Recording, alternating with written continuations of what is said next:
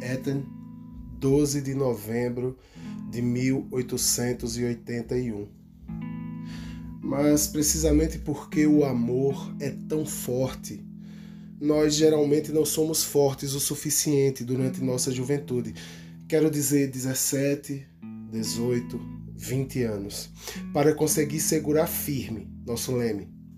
Veja, as paixões são as velas do barquinho.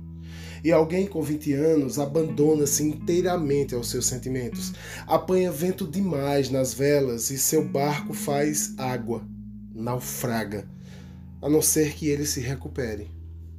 Alguém que, em compensação, issa em seu mastro a vela ambição e singra direto pela vida, sem acidentes, sem sobressaltos, até que, até que enfim enfim, aparecem circunstâncias que o fazem observar.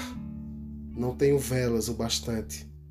E diz então: daria tudo o que tenho por um metro quadrado de vela a mais, e não o tenho.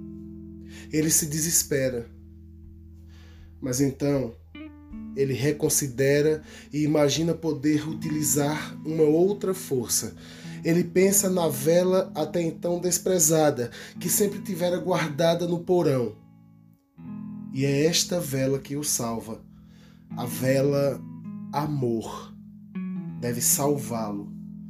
E se ele não a içar, ele não chegará nunca.